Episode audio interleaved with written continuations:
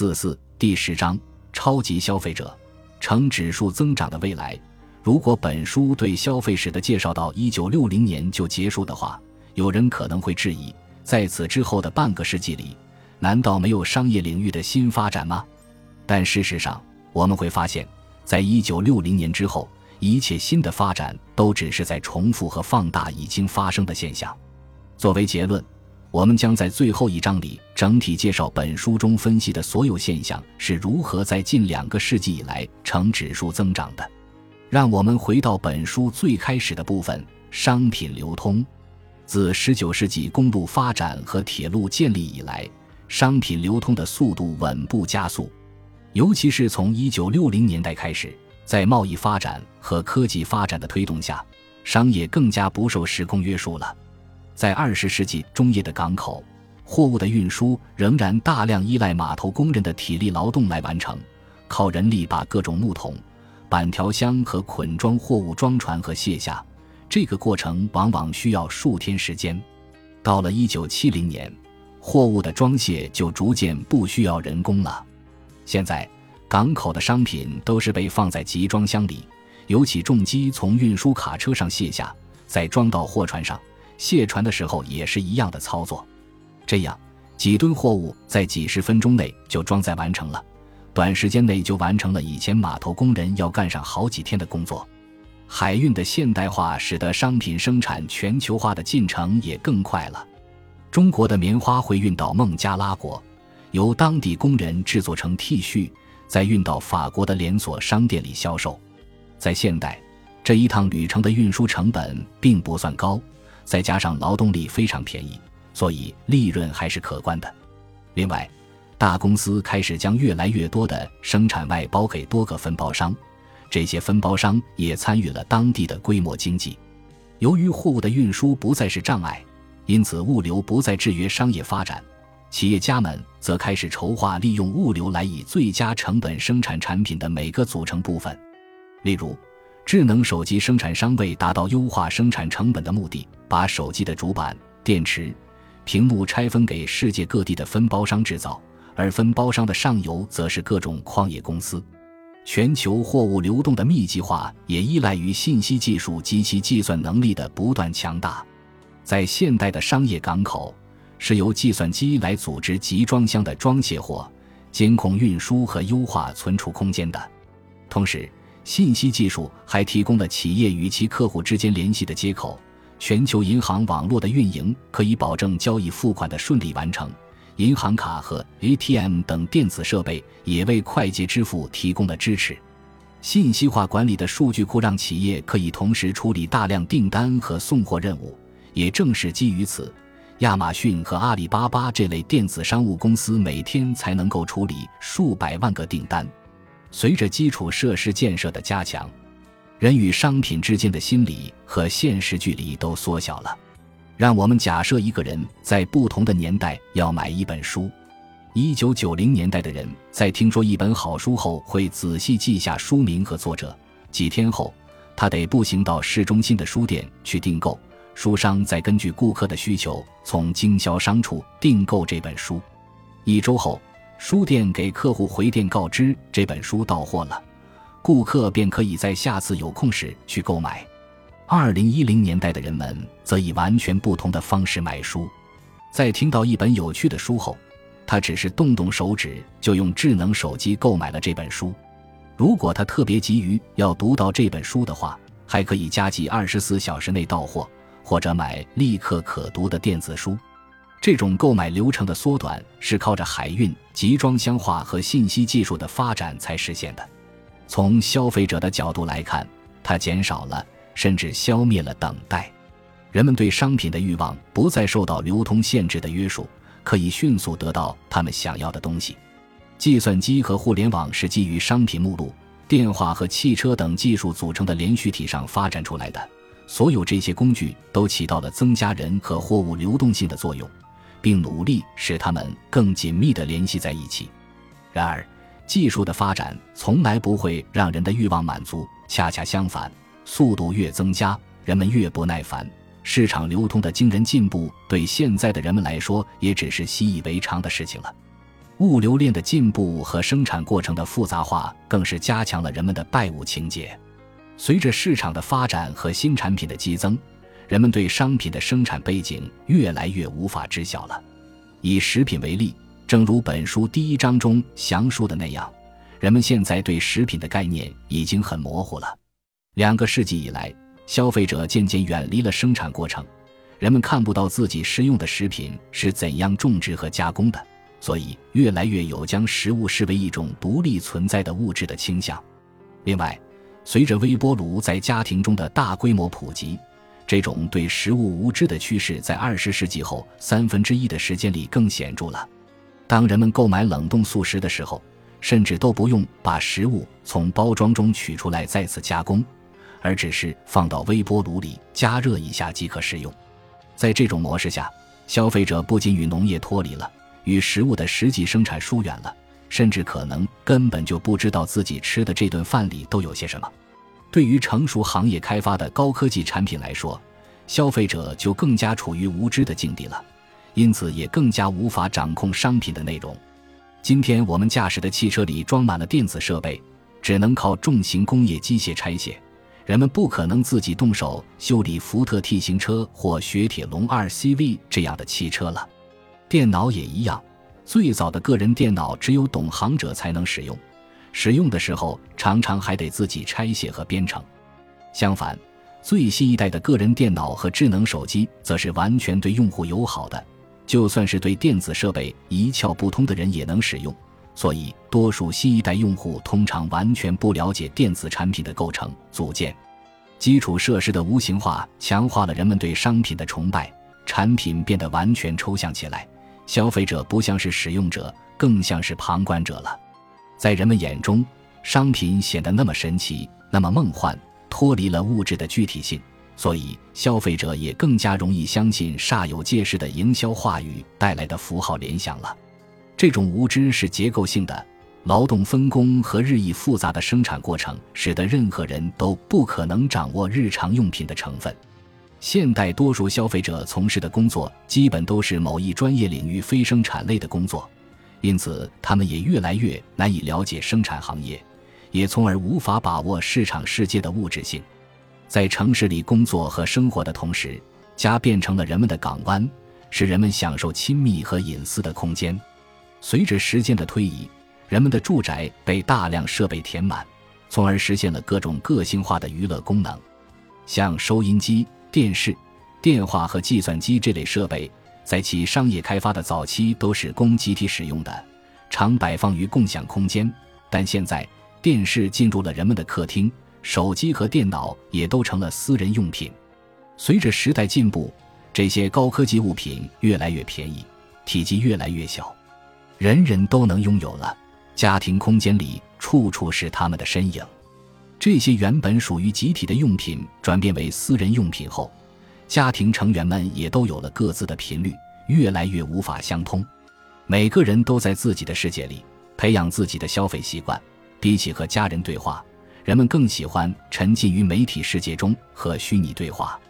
互联网的发展让图像对媒体世界的统治尽善尽美，就像四十年前的电视机给世界带来的冲击一样。互联网在今天掀起了波澜。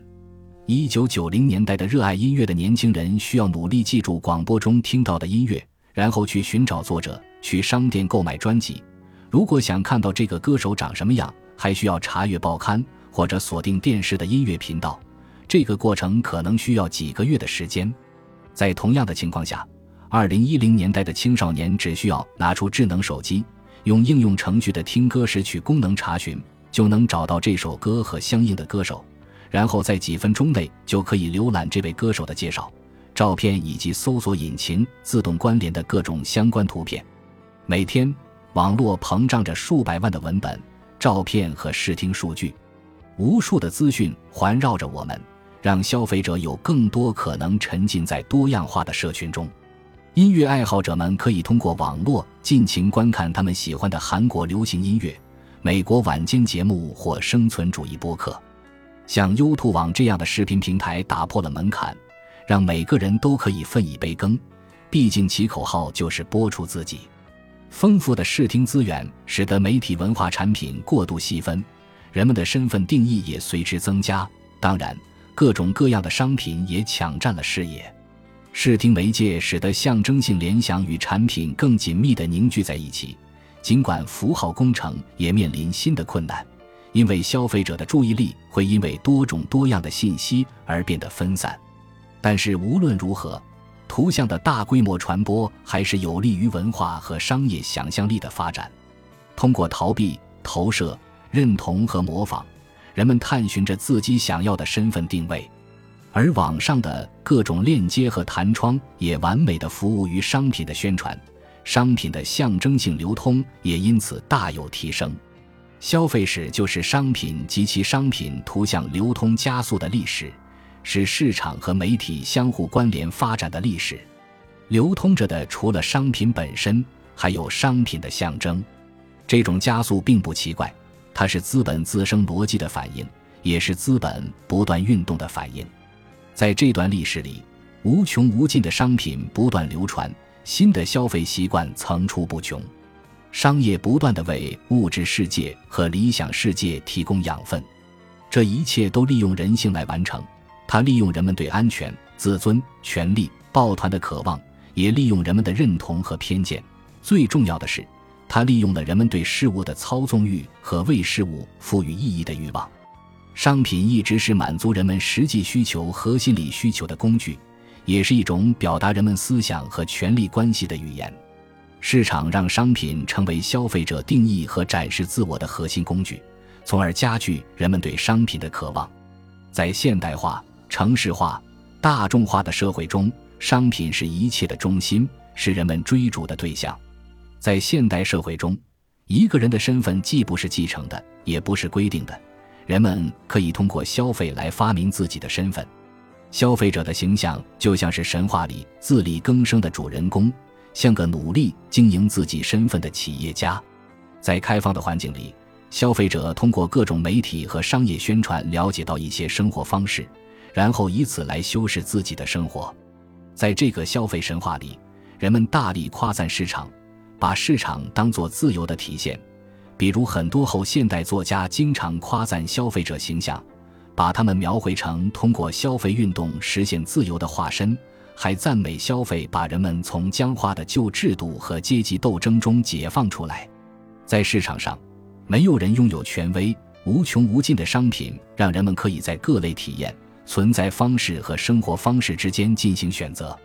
可以说，“生活方式”一词是当前消费意识形态的精髓。它将生活简化为一种风格，也把我们的生活和消费画上了等号。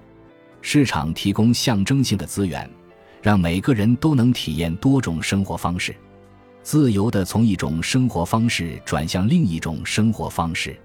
消费者则完全是自由和创造力的体现。只有得到社会对自己的定义时，人才真正拥有自己。在他们的笔下，消费者也被誉为勤杂工。消费者不得不永远追求出众，不得不永远受到工业的剥削，而他们也是这一切的罪魁祸首。正是因为消费者一直不停地解读商品，把商品看作个人价值，持续不断寻找新的时尚，并反对一些旧有的时尚，才使得消费者把自己的命运拱手让给了商人。工业只需要生产各种各样的文化资源。而消费者则会自己评判它的好坏高低。两位印度学者罗希特·瓦曼和拉姆·马诺哈尔·维卡斯曾在论文里质疑了人们眼中随意、自由又迷人的消费。他们研究了生活在坎普尔贫民窟里的消费者，并这样写道：“我们的数据显示，这些下层消费者大多数只有几件衣服，仅能满足温饱。此外，”他们还需要为寻找食物和住所费尽心思，由市场控制的消费导致了世界上边缘国家和地区的下层群体受到系统性剥削。也正是这些群体为社会里的上层人群生产出了那些过剩和低成本的商品。因此，作者得出结论：消费自由不过是全球化世界中一小部分精英所行使的特权。所谓资本主义赋予人们的自由，其实对于世界上的绝大多数人来说都是不存在的。由于那些劳动力，工作和生产世界离人们较为遥远，造成了结构性缺席，让人们产生一种错觉，似乎全世界都持有同一种价值观，全世界都过着资产阶级的生活。对消费者自由的赞美，其实是对生产的视而不见。于是，一部分人为生产所困，另一部分人则拼命消费。人们在家里囤满了各类商品，借此获得掌控事物的力量。市场和越来越多的商品、媒体图像一起疯狂生长。它越是发展，少数高端群体就越能强化其无所不能的神力。商品化进程的下一个阶段，或许是人与商品的融合。从智能手机的普及开始，人们随时可以连接到全球网络上，整个世界都触手可及。购物更是触手可及。十五年来，人们通过消费建立自我的幻想，在超人类主义者的笔下被延伸开来。他们预言未来可能会有某种技术可以增强人类本身的某些能力。尼克·博斯特罗姆认为，等到这种技术变得强大而易于获得，人们就可以进一步达成自我定义的目标了。因此，人类群体唯一的不同将是价值观的不同。价值观将指导他们选择如何使用新兴的技术力量来改变他们的形态和命运。在这种幻想中，人将变得像商品本身一样具有延展性、流动性和可交换性。人将不与任何事物捆绑，因此得到自由。人将脱离实体，因此更有自主权。人将可以永远靠自己来建立自我。赛博格也许会成为消费者的终极形象。人将不再被生物偶然性束缚，而是可以靠各种高科技假体来自我组装。人们可以像建设一个工程项目一样建设自己，也会因此成为脱节的个体，被卷入各类用于表现自己身份的神经性加速过程之中。虽然少数消费群体现在享有着各种消费带来的权利和便利，但事实上，他们赖以生存的物质基础设施其实处在日益不稳定的情况下。在市场这个全球化网络中，人们为了制造必要的工具，需要在全球范围内协调多种商品的流动。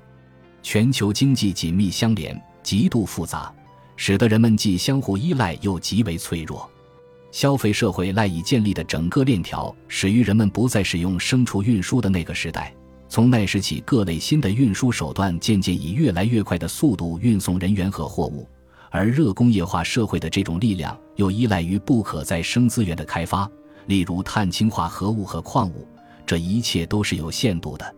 在本书中，我们见证了从19世纪中叶到21世纪初消费主义呈指数级发展的过程。